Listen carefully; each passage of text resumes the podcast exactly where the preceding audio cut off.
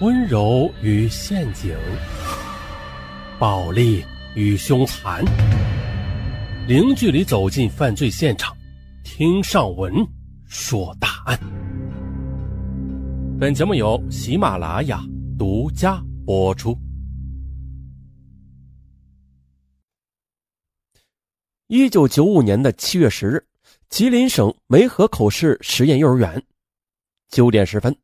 一个身材高大、满脸杀气、身穿黄色上衣的中年男子，端着一支双筒猎枪，闯进了四楼的一个教室。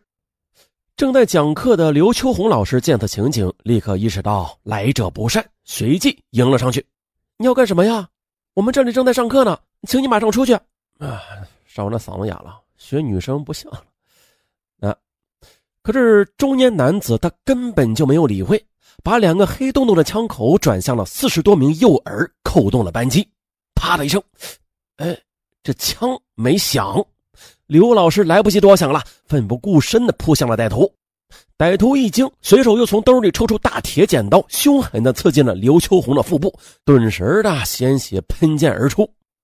刘秋红忍着伤痛，转过身，拼命大喊：“快跑，孩子们，你们快跑啊！”紧接着，他又感到后肩被重重地刺了一剪刀。终于的倒在了血泊中，可是孩子们他们没有跑啊，有的哭着呼喊着：“刘老师，你快醒醒！”有的则围住歹徒连踢带咬。这时的七岁的余生博挥动着小拳头，不停的打着歹徒，而歹徒用剪刀凶残的刺伤了他的肩部和颈部，又把他拽过来，死死的踩在脚下。孩子不停的喊着：“放了我的老师，放了我的老师！”有的孩子躲闪不及被刺伤，有的孩子则夺路而逃。这时，歹徒见孩子逃跑了，便将桌上的书本点燃，很快的桌椅也跟着燃烧起来。然后又重新把子弹推上膛，来到三楼，又闯进中医班的教室，将枪口对准在座的三十多名孩子，再次扣动扳机，砰砰。随着两声枪响，数十粒的枪杀向孩子们的小脸打去，先后有七名孩子受伤。此教室的老师见此情景，惊吓过度，倒在地上昏迷过去。而此时的凶残的歹徒又如饿狼一般，挥舞着刀子乱戳乱砍，对无辜的孩子进行施暴。三楼、四楼血迹斑斑，哭声一片。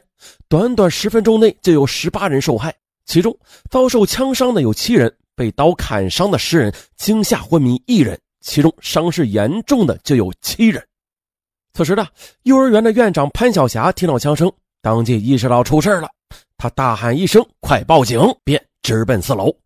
几位教师也跟了上来，他们一面救火，一面救人。当把伤者从楼上往楼下转移途经三楼时，歹徒发现了他们，立即举枪向楼道口射击，企图阻止他们运送伤者下楼。教师们冒着危险，把第一批孩子和刘秋红转移到一楼，而此时的歹徒仍然在楼上继续作恶。到了九时二十分呢，也就是案发后的十分钟，赶巧了，梅河口市的公安局经侦科的刘玉堂、王海涛两名警察乘车外出办案，就在途经该幼儿园门前时，见一位女教师冲过来拦住汽车，快，幼儿园楼内有歹徒开枪杀人。这刘王二人跳下车，一面吩咐人打电话报案，一边拔出手枪冲进了楼内。他们嘱咐幼儿园的副院长赵玉玲组织孩子向楼外撤，将伤员送往医院。他俩则分别从楼的两侧向三楼搜索，试图堵截歹徒。而与此同时，正在市民族歌舞厅执行巡逻任务的武警机动中队战士刘强、陈海峰，他俩突然听到附近的幼儿园传来呼救声，也飞速地奔向了幼儿园。进入楼内与两位干警会合，并且呢，在三楼同歹徒展开了枪战。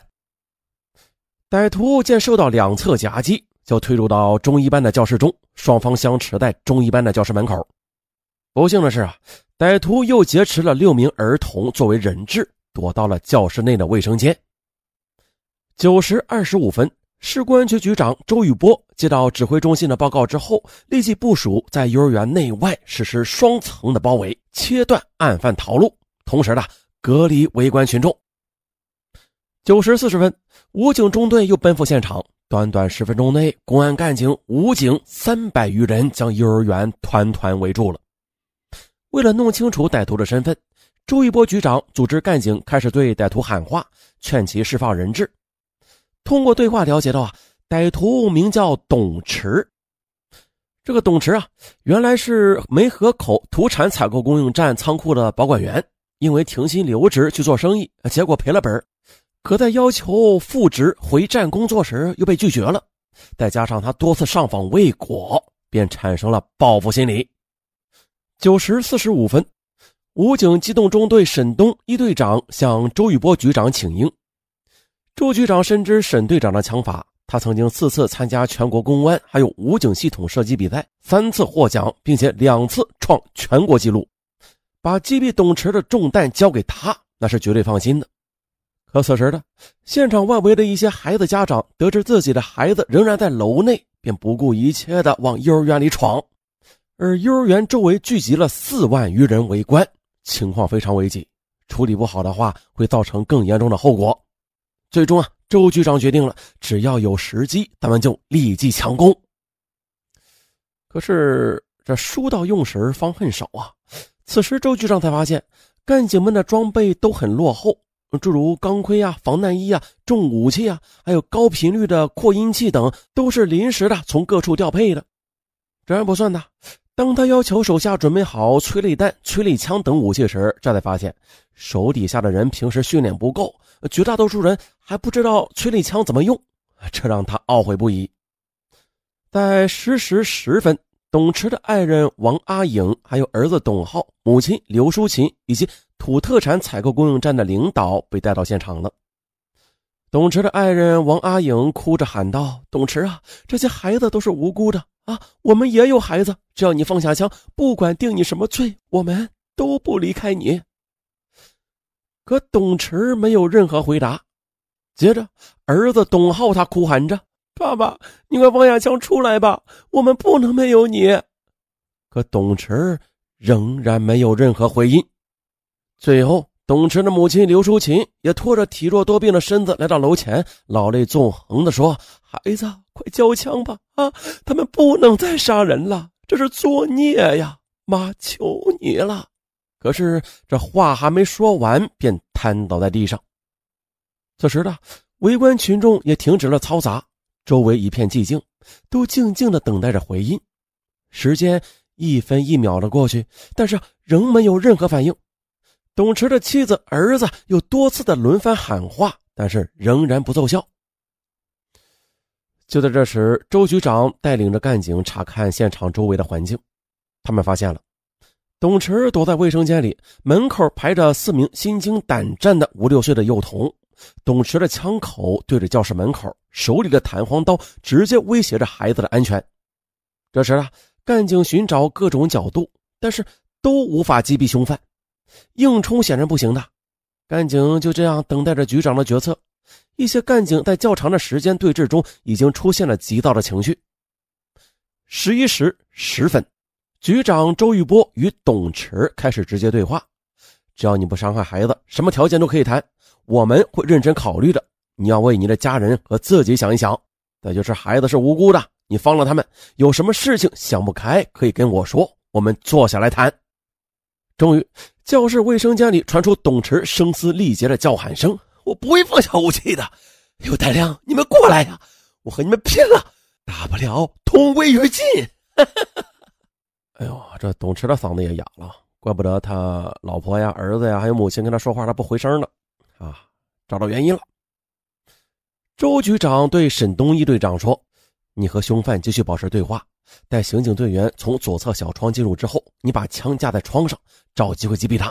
但是一定要确保人质的安全。”于是，沈队长带着六名干警从小窗翻入室内，紧贴着墙根，避开歹徒视线和枪口，摸进了卫生间门口。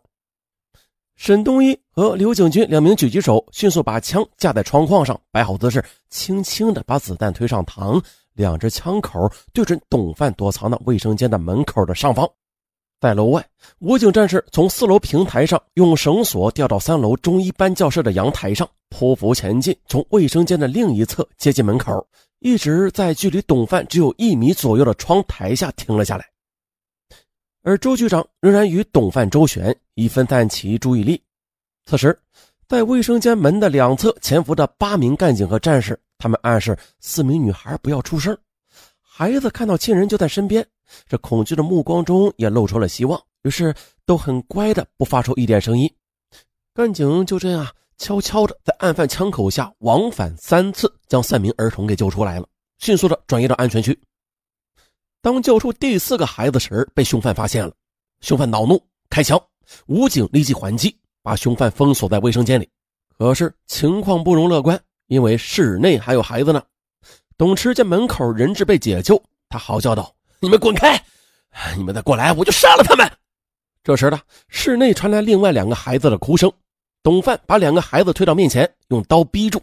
干警们解救孩子，那是更加困难了。此时呢，已经是十一时二十分了。再有十分钟，机关、工厂、商店上班的人员就要下班了，那围观的群众就会急剧增多。三百余名干警要对付案犯，还要对四万围观群众布防警戒线。实在感到力不从心。周局长心想：这人质被一个个救出，歹徒逐渐失去谈判的砝码，逼急了会狗急跳墙。一旦这样，那剩下的两名孩子的处境就更加危险了。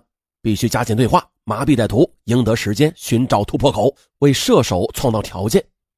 可是现在，唯有自己能够引起董范的重视。但是啊，像刚才那样谈是不行了。看来呢，只有解除自己的武装，这才能达到转移董范注意力的目的。想到此处，周局长再次对沈队长说：“待会儿我上前去，面对面的跟他对话。你把握住机会，只要董范一露头，你就给我打。注意了，千万别伤着孩子。”沈队长知道，周局长这次是冒着生命危险了。如果一旦射击之后没有击中要害，那歹徒必将对人质进行报复。如果射击迟了，周局长的生命还难以保障。他暗暗的告诫自己，不要紧张，一定要成功。同时的，他也叮嘱同伴刘景军，两只枪口再次对准了卫生间的门口。就这样的，周局长再次来到教室门口，向教室内跨进两步。董池，你听着，我是公安局局长周玉波，不要开枪。我现在把枪卸下，不带任何武器，我们面对面的谈条件。说着，将佩戴的手枪从身上摘下来，交给身后的战友。此时的他已经将自己的安危置之度外了，毅然的迈进教室。在场的十余名干警见此情形，一起上前拽住局长，纷纷的解下枪支，争先恐后的要求和案犯徒手对话。别，你们都靠后，你们能代替我去谈，但是代替不了我的职务。不要争执了，都退下去。周局长把手一挥，继续往里走。而这些话，卫生间里的董范他是听得很真切的，于是他将头探出门外，想看个究竟。而这一千载难逢的时机被沈队长抓住了，他迅速瞄准，扣动了扳机。